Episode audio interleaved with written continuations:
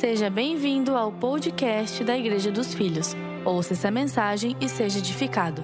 Antes de abrir no texto que o Senhor me deu para conversarmos, para meditarmos e recebermos nessa manhã, eu queria fazer um, uma, uma meditação com você que tem a ver com essa palavra, que é sobre a geração que nós vivemos, essa geração que está anestesiada emocionalmente, uma, uma geração frágil emocionalmente.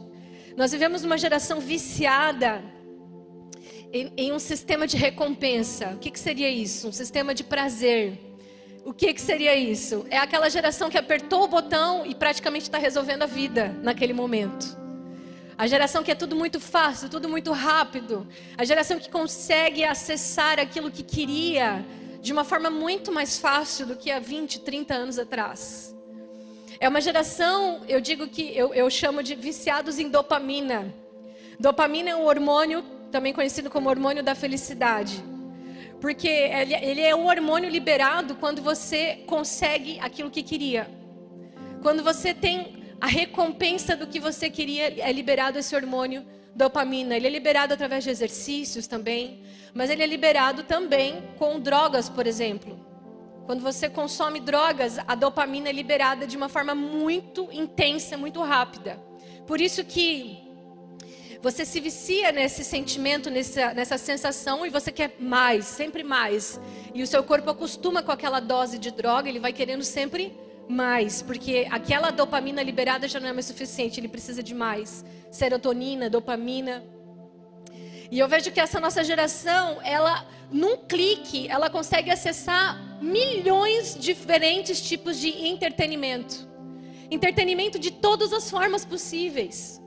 Mas geralmente ela está muito, está muito atrelado a, a telas, né, relusivas, a computador, a celular, a tablet, a televisão, sim ou não?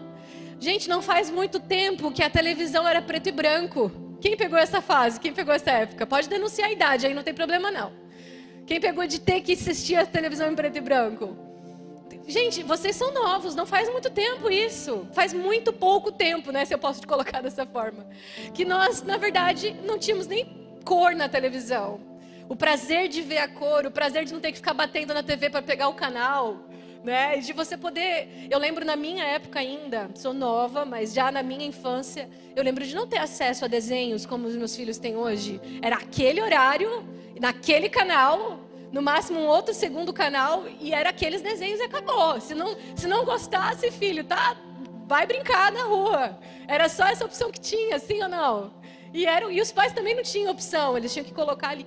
Gente, a nossa geração mudou assim de uma forma assustadora em poucos anos.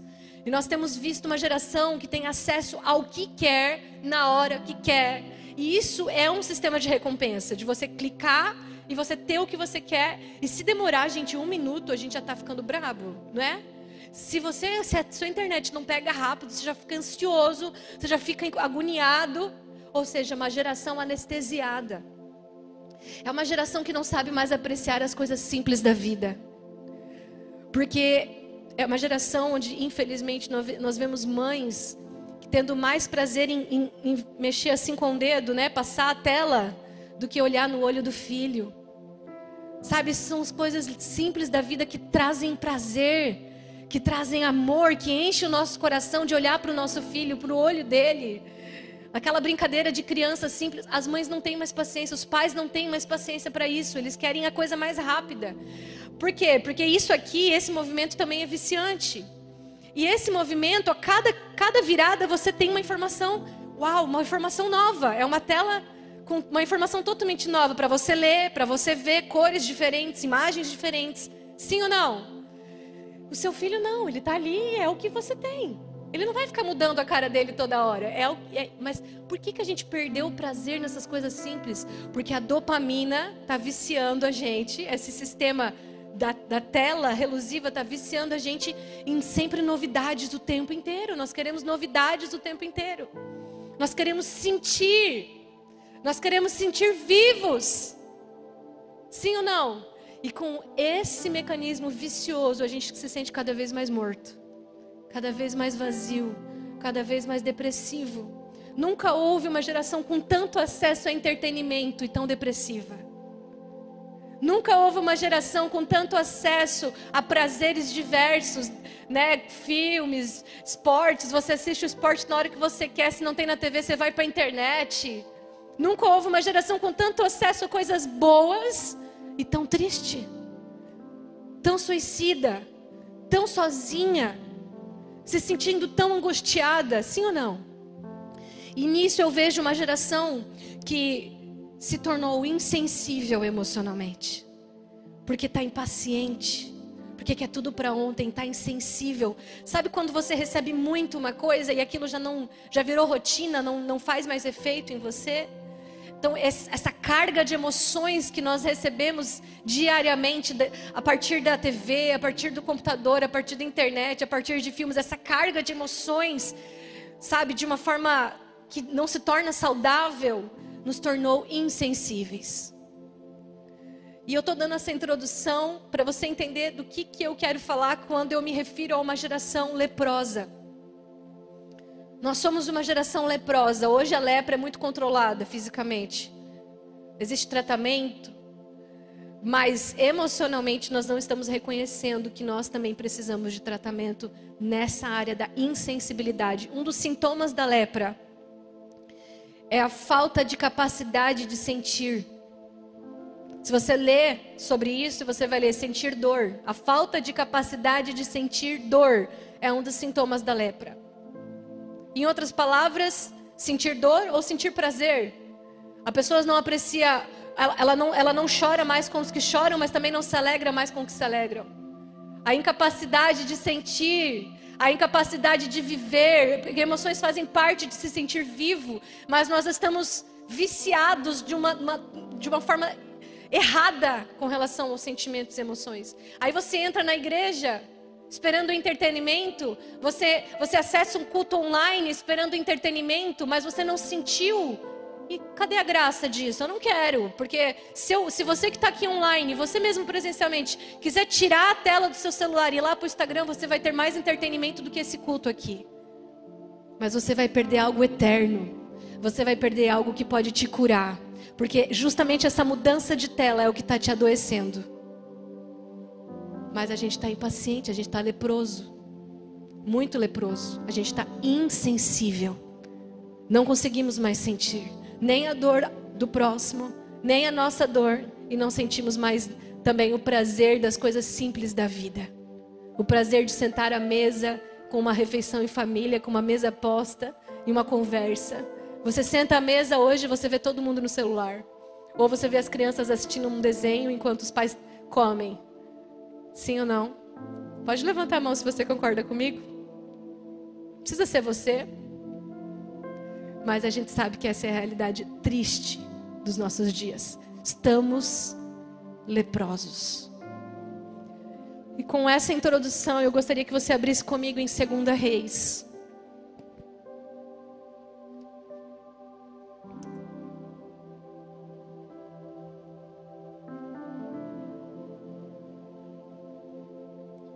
Segunda Reis, capítulo 5. Se você quiser, claro, acompanhar comigo aqui atrás, eles vão colocar o versículo também.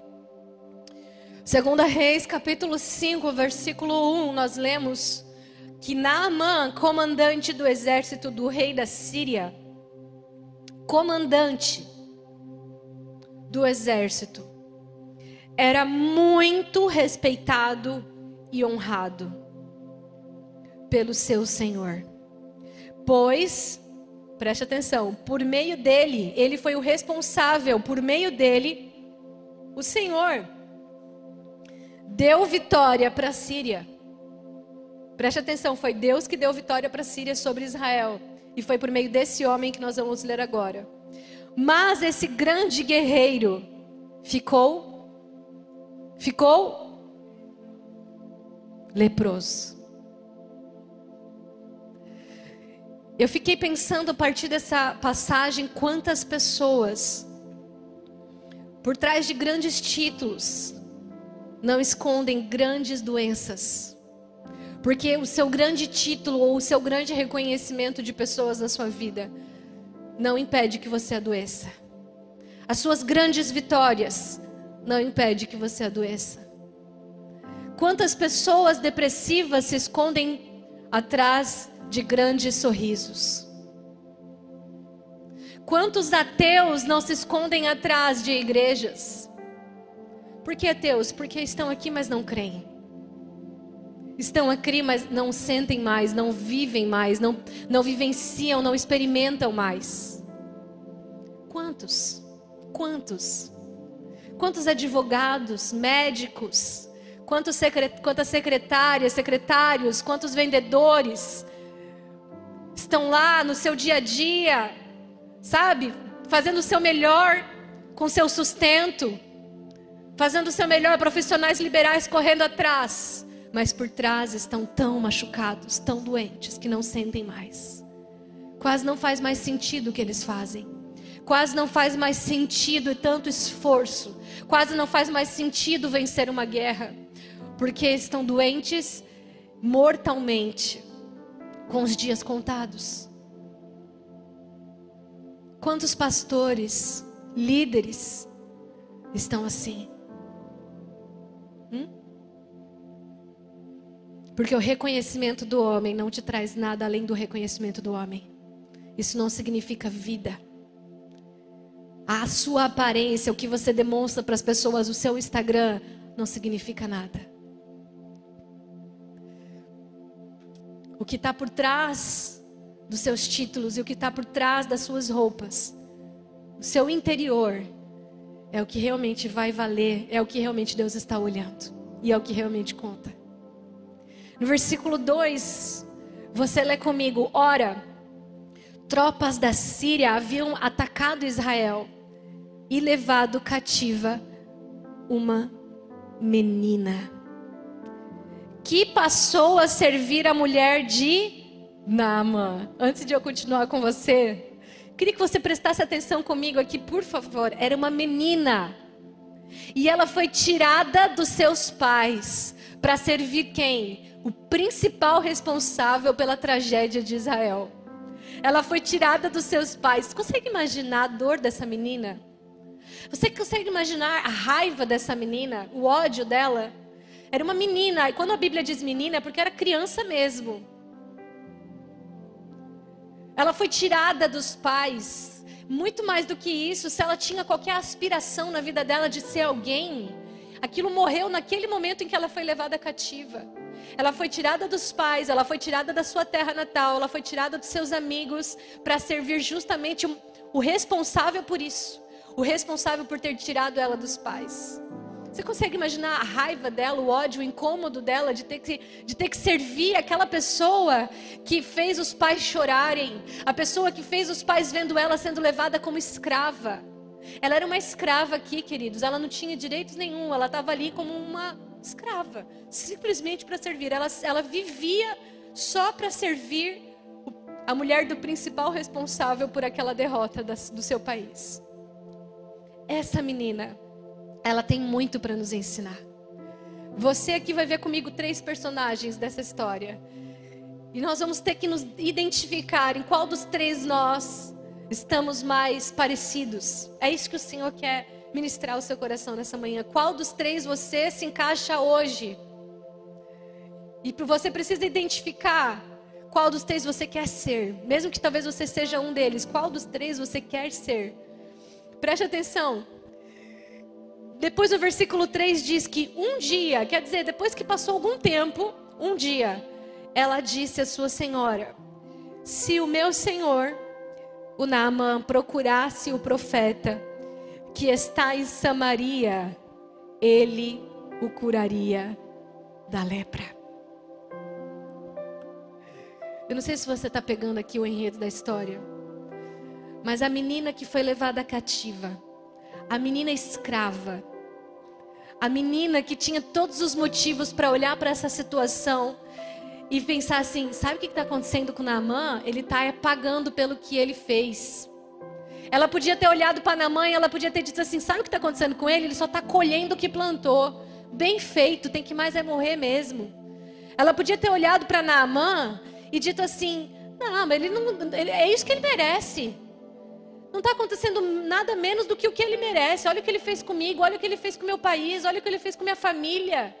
Me tirou dos meus pais, acabou com os meus sonhos, me machuca, me coloca como uma escrava, emocionalmente me machuca. Ele tem que mais é morrer mesmo. Tomara que morra e morra rápido e que sofra bem devagarzinho até morrer.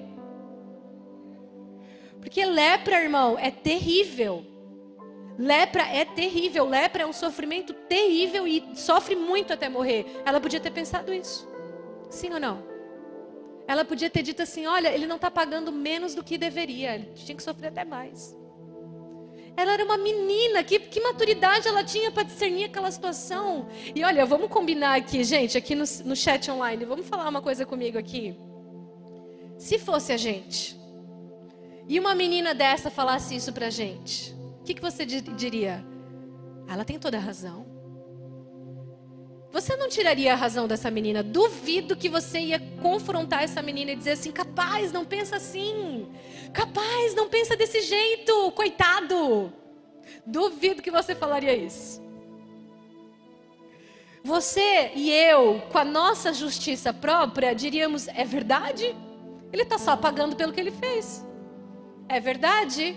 Ele foi o principal responsável pela derrota de Israel, então ele tem que pagar por isso. Isso é castigo de Deus. Muitos diriam isso, é castigo de Deus. O que as pessoas não sabem, as que não são espirituais e não discernem tudo muito bem, porque a Bíblia diz que o espiritual discerne tudo muito bem, é que próprio Deus deu essa vitória para Naamã. Então, como é que Deus vai dar a vitória para ele e vai castigar ele depois?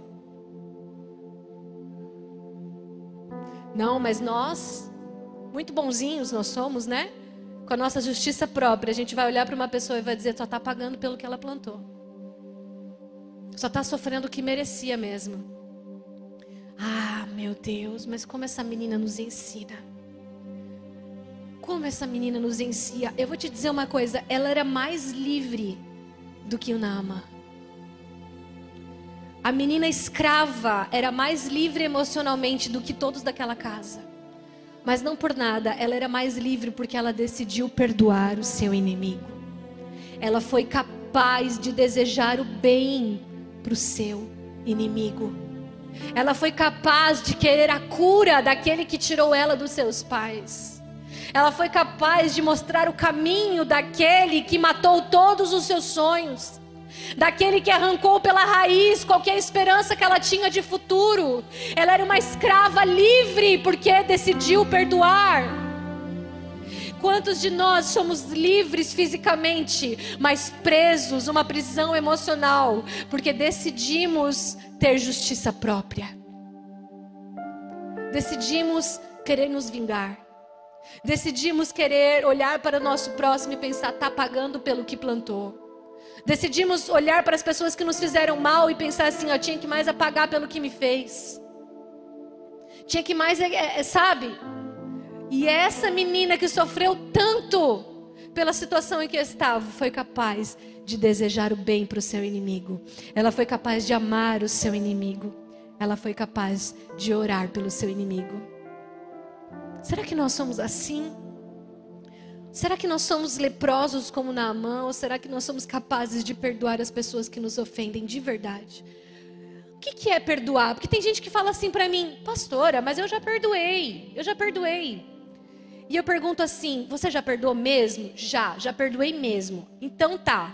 Então vamos fazer uma oração agora e eu quero que você deseje tudo de melhor dessa terra para essa pessoa que você perdoou.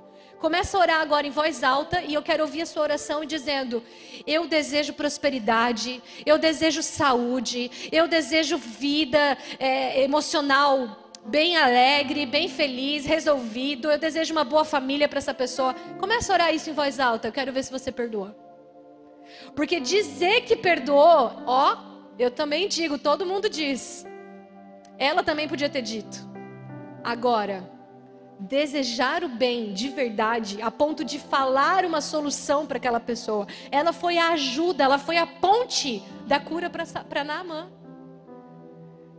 Ela podia ter dito: Não, eu perdoo Naamã, não, não quero que ele morra de lepra, tadinho, que pecado.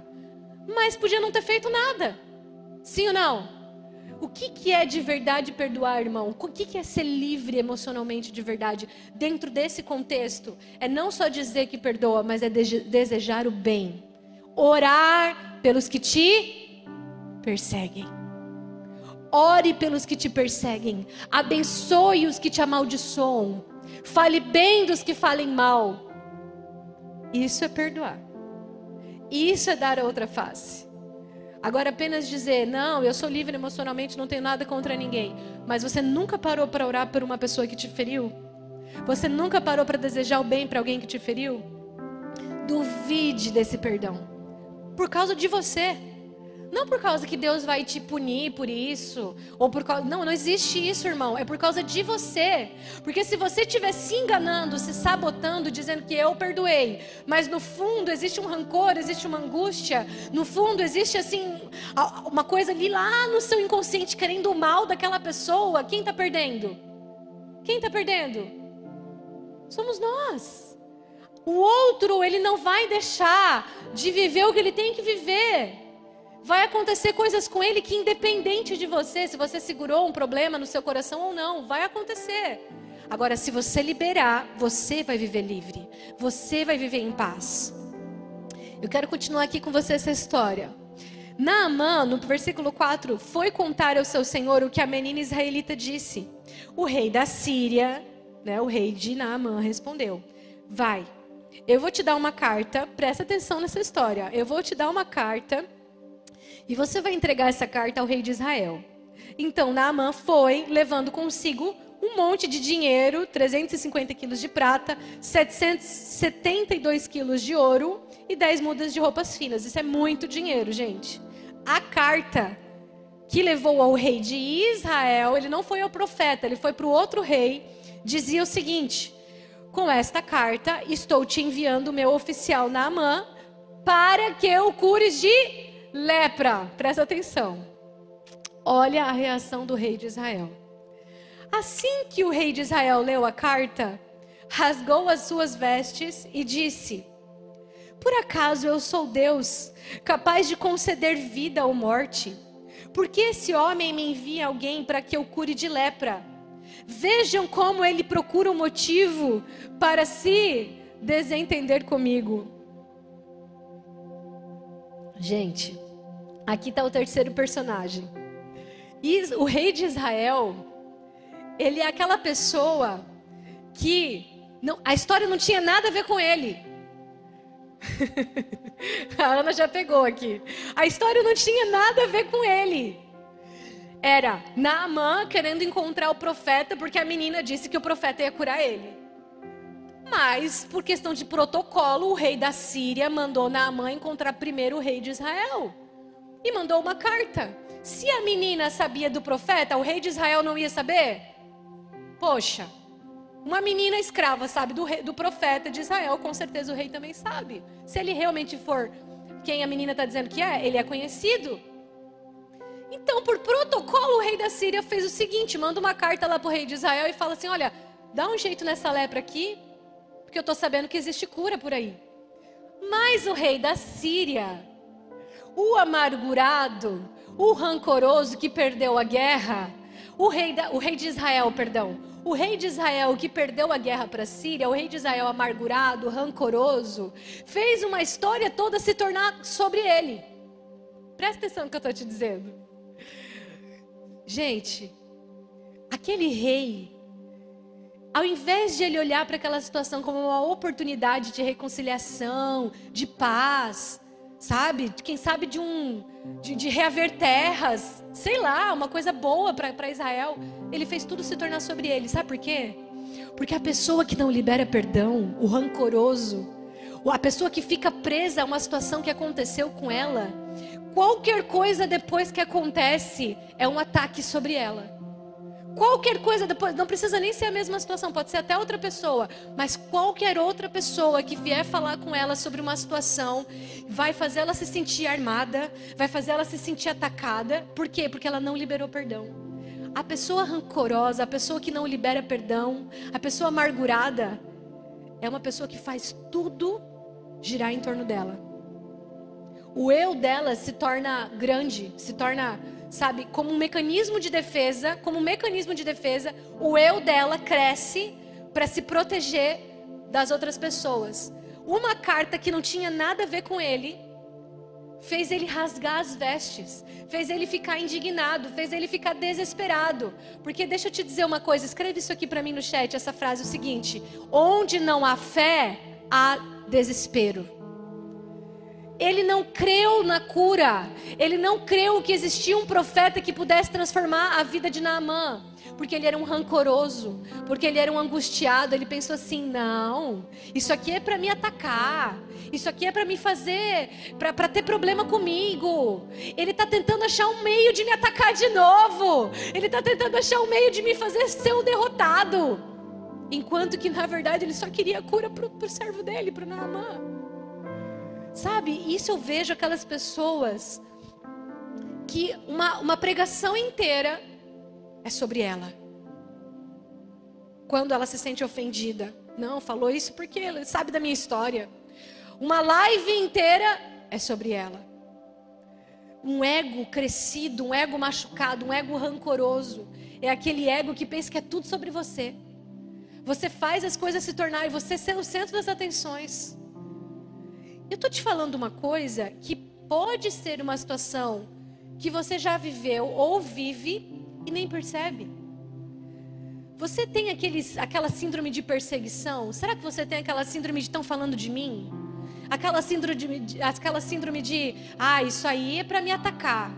Ah, isso aí é porque ah, não me atendeu porque tem tudo leva para o pessoal. Sabe aquela pessoa que tudo leva para o pessoal? É uma pessoa amargurada. É uma pessoa angustiada, é uma pessoa que não libera perdão. Ela nem percebe que é por causa de uma situação que aconteceu, que ela acha que resolveu, que ela acha que superou, mas na verdade, ela não liberou perdão. Como eu disse antes, ela não liberou perdão, ela acha que liberou. Então fica tudo no eu sou boa o suficiente, eu superei, mas agora as pessoas estão querendo me atacar. Agora as pessoas estão querendo o meu mal. Será que você é assim que leva tudo para o pessoal? É, foi o que o rei fez.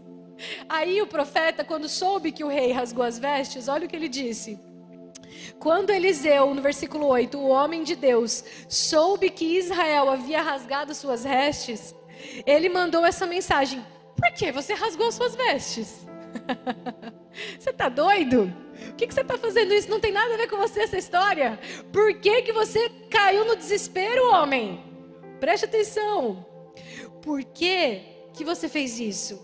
Envia esse homem para mim, e ele vai saber que há Deus, que há profeta em Israel. Ele vai saber que há profeta em Israel.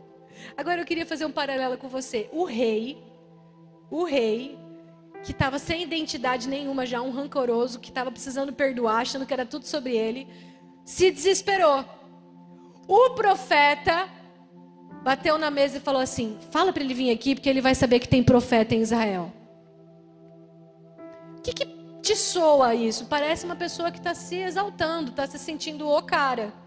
Pode dizer para ele vir aqui, porque há profeta em Israel. Não parece uma coisa assim meio de arrogante? Mas não é. A diferença entre o rei e o profeta é que o profeta tinha identidade, o profeta era bem resolvido, o profeta sabia quem ele era em Deus. Quando você sabe quem você é em Deus, não é orgulho, é a resposta de cura para muitas pessoas na sua vida. Agora, quando você não sabe quem você é em Deus, você guarda rancor, você não perdoa e você se desespera à toa. Você tem angústia desnecessária. Você tem tristeza que não precisava. Você atrai preocupação para sua vida que você não precisava mais ter. Você atrai um peso para sua vida que você já deveria ter liberado. Quantos estão me entendendo? Quantos estão me entendendo? Então, a diferença aqui é que o rei fez tudo ser sobre ele. Mas o profeta, olha o que, que ele fez. Naamã foi com seus cavalos e os carros e parou na porta da casa de Eliseu. O que, que Eliseu fez? Naamã, o grande comandante do exército da Síria, vem aqui, nós vamos te curar. Você é muito importante. Vem cá, eu vou mostrar para você que Deus te ama. Eu vou mostrar para você através da minha vida que você vai ser curado.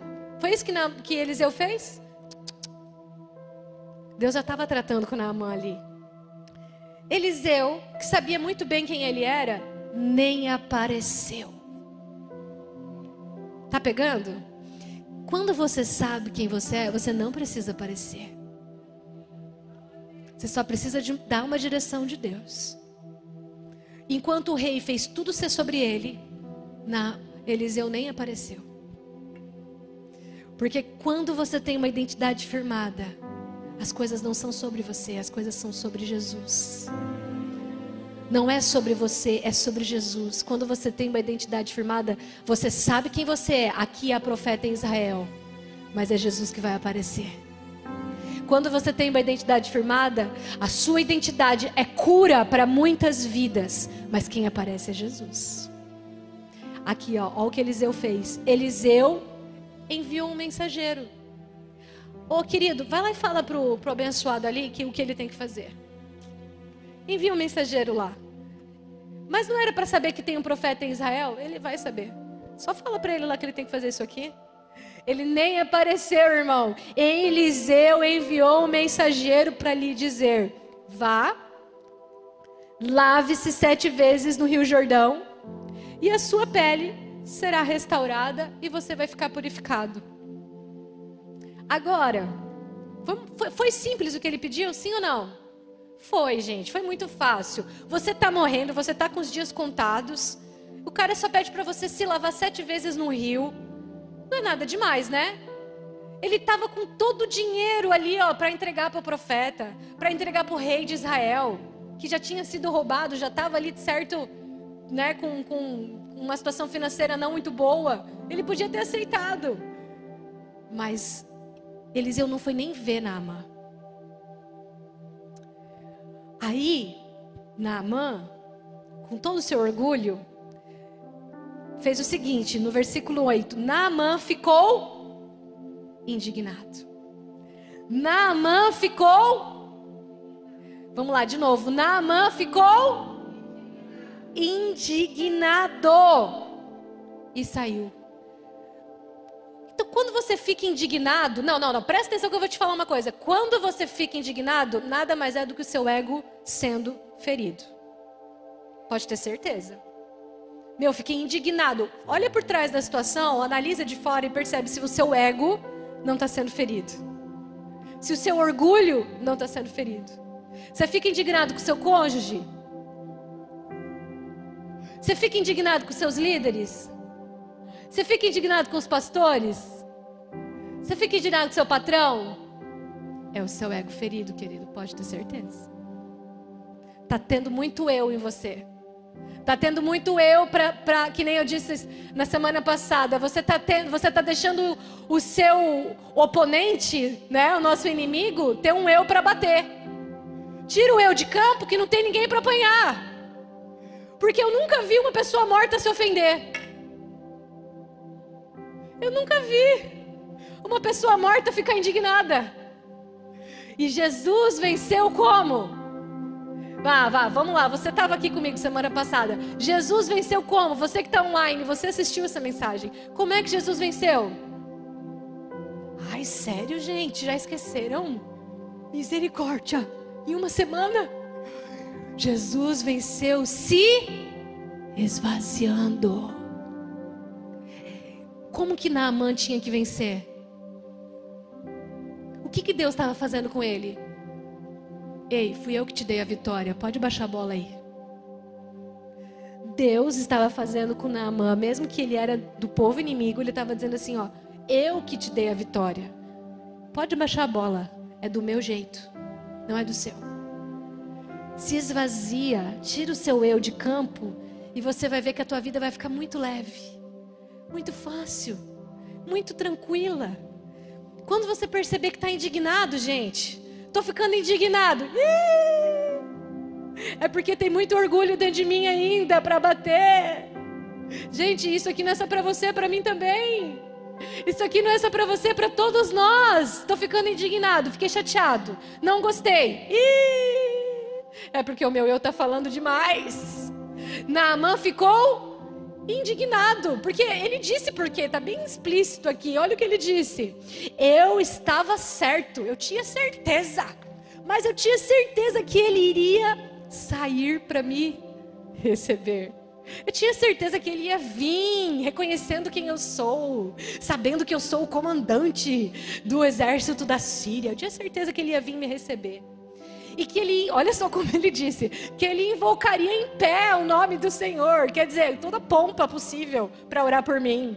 Eu tinha certeza que ele ia me dar toda a atenção do mundo. Eu tinha certeza que ele ia fazer assim algo que ele talvez nunca fez por ninguém, porque eu sou Naamã.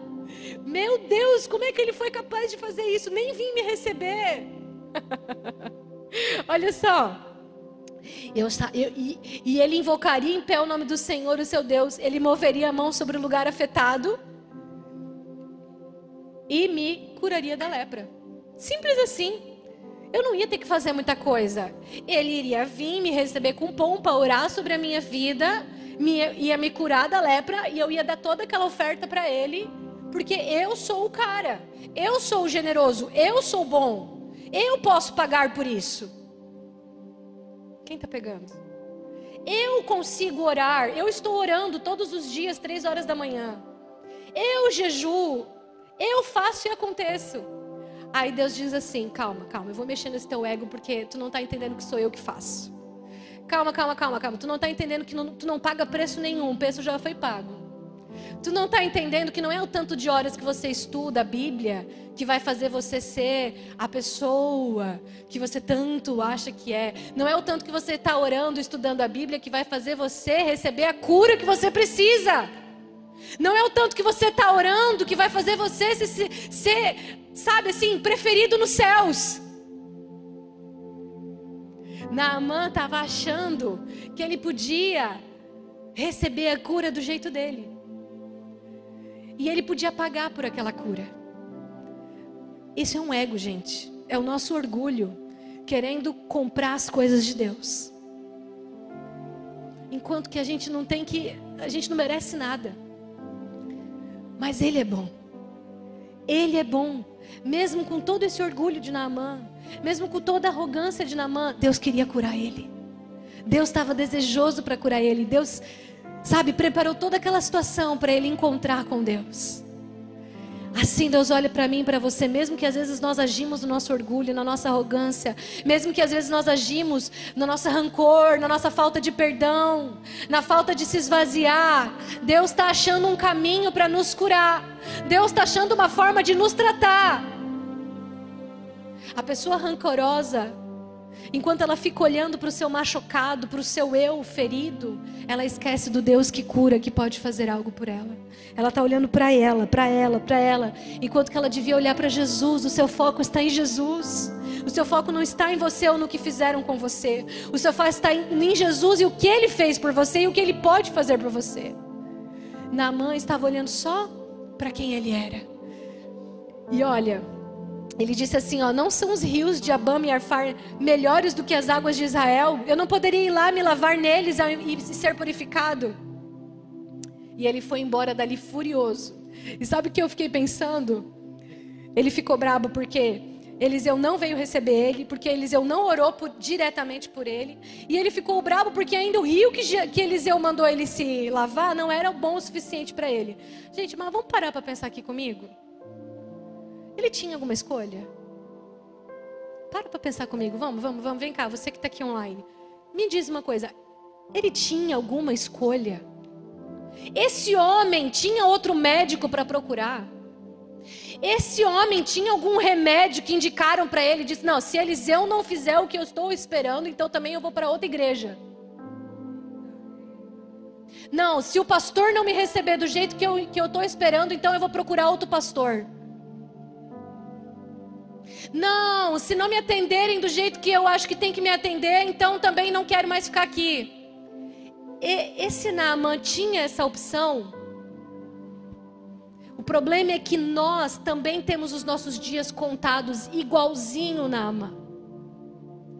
A gente só não se dá conta disso. Naaman era um leproso com os dias contados. Ele não tinha opção. O jeito de Naamã podia até ser mais bonito. A forma que Namã estava esperando podia até ser mais honrosa. A forma como ele gostaria de ser recebido podia ser mais agradável. E podia até fazer mais sentido. Podia até fazer muito mais sentido para mim e para você. Se chegasse um comandante aqui do exército, você não acha que nós deveríamos receber ele com pompas? Sim ou não? É o que todo mundo imaginaria. Provavelmente. Porque faz mais sentido. O ego da gente dá esse sentido para isso. Eu deveria ser, deveriam ter feito, deveriam ter sido assim, deveriam ter pregado isso, deveriam ter me atendido dessa forma, deveriam ter visitado, deveriam ter aconselhado. O nosso jeito de querer fazer as coisas não é o jeito de Deus. Aí vai de você querer confiar que o profeta é de Deus ou não. Agora, se ele tivesse ido lá no outro rio que ele mencionou, que ele disse que era melhor que o Jordão, que as águas eram mais puras. Me diz uma coisa, igreja, se ele tivesse feito do jeito dele, não, não vou aqui no Jordão, eu vou lá no meu rio, vou fazer sete vezes como ele mandou, mas eu vou no meu rio lá porque é melhor. Teria curado? Teria curado? Ah. Porque, queridos, não adianta você querer fazer do seu jeito. Você pode até procurar outra igreja. Você pode até procurar outro pastor. Você pode até dizer: o profeta não me atendeu direito. Eu vou procurar outro profeta. Mas isso não quer dizer que vai resolver nada na sua vida. Porque não é do nosso jeito. É do jeito de Jesus. O jeito de Jesus é menos de você e mais dele. O jeito de Jesus é menos do seu jeito e mais do jeito dele. O jeito de Jesus é eu faço, não é você que faz. É eu que decido na sua vida. Deixa o controle na minha mão. Deixa ser do meu jeito. Deixa ser da forma que eu sei que é bom para você. Confie em mim. Descansa em mim. Que eu faço acontecer, não é você que faz. Pode procurar o rio que for para beber, para mergulhar, meu irmão. Se não for do jeito que eu falei, não vai curar. E do jeito que Jesus faz, meu irmão, é justamente aquele rio, é justamente aquele rio que vai mexer com você, que vai tocar na ferida. Aí tem irmãos que você, se, que você percebe que começa a se incomodar, começa a se incomodar. O jeito da igreja começa a incomodar. O jeito do pastor começa a incomodar. O jeito do GC começa a incomodar. Irmão, dá glória a Deus que está te incomodando, porque o teu eu está morrendo, irmão. Aleluia! Quanto mais está te incomodando, mais Deus está tratando na sua vida, porque ferro afia ferro. Agora, se você quiser Ser daquelas pessoas dos últimos dias, Mateus 24, 11. Porque verão muitos falsos profetas e enganarão a muitos. Se você quer ser da pessoa enganada, a pessoa enganada é aquela que quer ouvir o que agrada. A pessoa procura o que agrada a ela. Não, isso aqui não, isso aqui me agrada, isso aqui é gostoso, eu estou achando muito bom. Isso é isso mesmo, é desse jeito. É desse jeito ou é do jeito de Jesus? Porque enganarão a muitos, a muitos quem? Até os escolhidos. Você pode ser escolhido, mas se você não matar o seu eu, você pode ser um escolhido enganado. Olha que interessante. É assim que você quer? Naamã podia continuar sendo o cara que nunca mergulhou no Rio Jornal. Eu não me sujeito a esse profeta. Eu vou fazer do meu jeito. E adiantar? Deus está querendo fazer coisas na sua vida. Deus está querendo trazer curas para a sua vida. Deus está querendo restauração para a sua vida mas vai precisar mergulhar. Olha o que a Bíblia diz. Mas os servos, diga assim: glória a Deus pelos servos. Escreve aqui no chat para mim: glória a Deus pelos servos. Os servos disseram. Eu quero só fazer aqui um adendo com você. Os servos tinham nome? Não, ninguém está sabendo o nome deles. A menina tinha nome? Não, ninguém sabe o nome dela. Porque Glória a Deus pelas pessoas que não fazem questão de que apareça o seu nome, mas mudam a história de alguém. Glória a Deus por você que abre a sua boca para ser boca de Deus na vida das pessoas, mesmo que o seu nome nunca vai ser reconhecido. Glória a Deus pelas pessoas que não fazem questão de aparecer, que não fazem questão de ser o líder, o supervisor, o coordenador, mas que estão bem felizes em ser os que aconselham, os que dão apoio, os que facilitam. Quem pegou aí? Quem pegou aí? A hierarquia não é mais importante, importa andar lado a lado, importa dar suporte um para o outro, isso que é importante. Não é o seu nome que importa, não é ser o líder, não é ser o profeta, ele nem apareceu. E ele sabia quem ele era. Glória a Deus pelas pessoas anônimas que não se importam em fazer seu nome conhecido, mas se importam em fazer o nome de Deus conhecido. Foi isso que esses servos fizeram, foi isso que aquela menina fez. Meu pai, se o profeta tivesse pedido alguma coisa difícil, meu Deus, o Senhor não ia fazer. O Senhor não faria. Quanto mais quando ele apenas disse para você se lavar. É uma coisa tão simples e você vai ser purificado. Sabe? É exatamente disso que eu estou falando. Tem gente, presta atenção aqui, tem gente que passa dias orando por uma cura. Tem gente que passa meses jejuando por uma transformação na sua vida.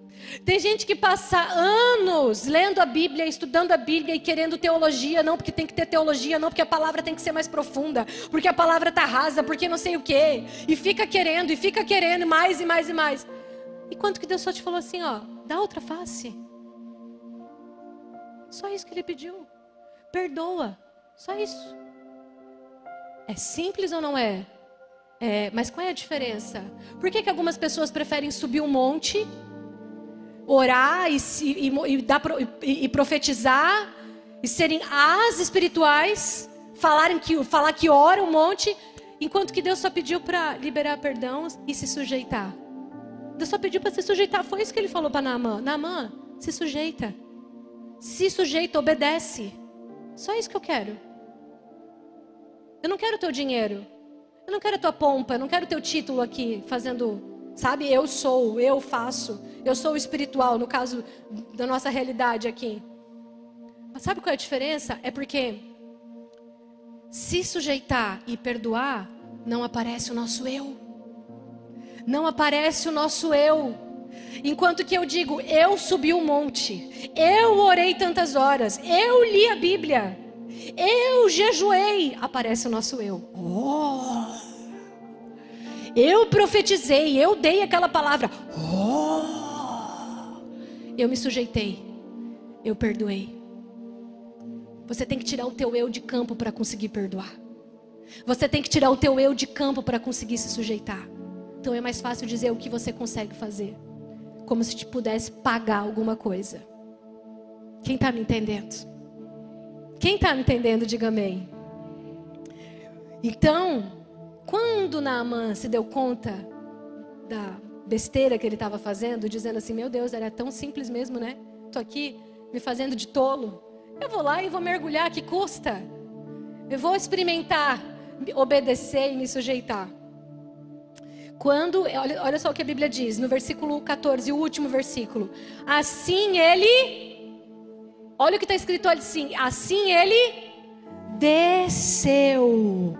Ele teve que descer, ele teve que se esvaziar, ele teve que, sabe, baixar a bola. Ele desceu, aleluia, ao Jordão, ao lugar onde Deus mandou, não onde ele queria ir, não onde ele achou que tinha que ir, não onde ele achou que tinha que beber ou mergulhar. Ele desceu onde Deus mandou. Esteja onde Deus mandou, mesmo que está te incomodando.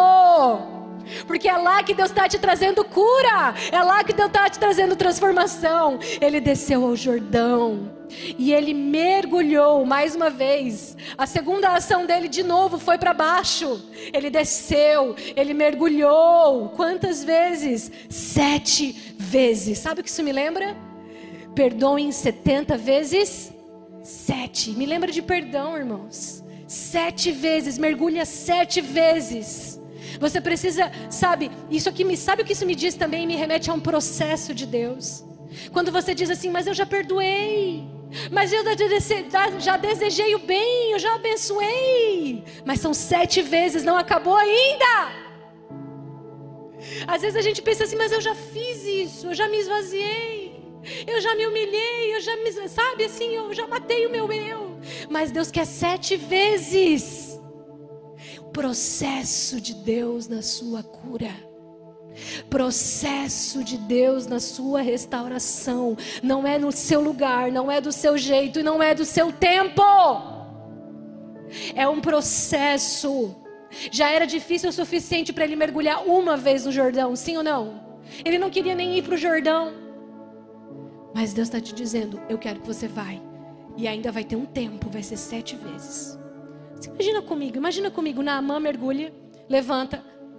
Ah, nada. Você libera perdão, você abençoa, você faz a sua parte, você dá outra face, você faz o que tem que fazer. Nada. Mais uma vez, vamos lá. Ah, meu pai, nada. Conta comigo, conta comigo. Três. Nada. E agora? Meu Deus do céu, Jesus, estou ficando cansado já. E agora? Não aconteceu nada, gente. Vamos embora. Ele só falou sete, calma, só falta mais dois. Não, mas eu já fiz, já fiz, já fiz. Não, não, não, só falta mais dois. É um processo, é um tempo. Vamos lá comigo. Ah, não, chega, gente, cansei. Deu. Já deu de dar outra face, já tá batendo, tá doendo já. Já dei dez vezes a outra face. Calma, Naamã, é só mais uma vez. Vai, obedece, se sujeita. Não adianta subir o um monte, é importante se sujeitar. Não adianta ser o cara, é importante obedecer. Não adianta orar a vida inteira, jejuar. Calma, Naamã. Não adianta saber da Bíblia, fazer teologia. O importante é se esvaziar. Vamos, só mais uma. E agora? Meu Deus! Meu Deus, não é que dá certo se esvaziar. Não é que dá certo obedecer. Olha o que a Bíblia diz. Então, ele desceu, mergulhou sete vezes, conforme a ordem do homem de Deus. Ele se sujeitou e ele foi purificado. E olha aqui, presta atenção: a sua pele se tornou como a de uma criança, porque do jeito de Deus vai ser um resultado muito melhor do que o, o, qualquer coisa que você pudesse fazer, meu irmão. É como de uma criança, a pele dele era como de uma criança antes? Não, mas agora quando Deus faz, é melhor do que você imagina. Mas eu preciso te dizer, é do jeito dele. É no tempo dele, é no processo dele. E é igual Jesus. Ele venceu obedecendo até a morte. E não esqueça que você é igual Naamã, que eu, igual Naamã, temos os nossos dias contados. E enquanto a gente fica ali se importando com o reconhecimento dos homens, não porque o pastor não me atendeu como devia, que o pastor não falou comigo como devia, porque o líder não fez como devia, enquanto a gente fica nessa picuinha do nosso ego, os nossos dias estão passando. Os nossos dias estão passando, a nossa vida está se esvaindo. E você está lá, não, porque não me recebeu. Não, porque não fez. Não, porque não me atendeu. Não, porque não foi do meu jeito. Não era assim que eu esperava. E a sua vida está passando. Nós somos lebrosos. Não deixa a lepra te enganar. Porque você não está sentindo mais nada. Você está insensível. Não deixa a lepra te enganar. Entra no processo de Deus e deixa Ele fazer na sua vida mais do que você imagina, melhor do que você estava esperando. Fique ligado conosco. Em breve teremos mais conteúdos para abençoar a sua vida.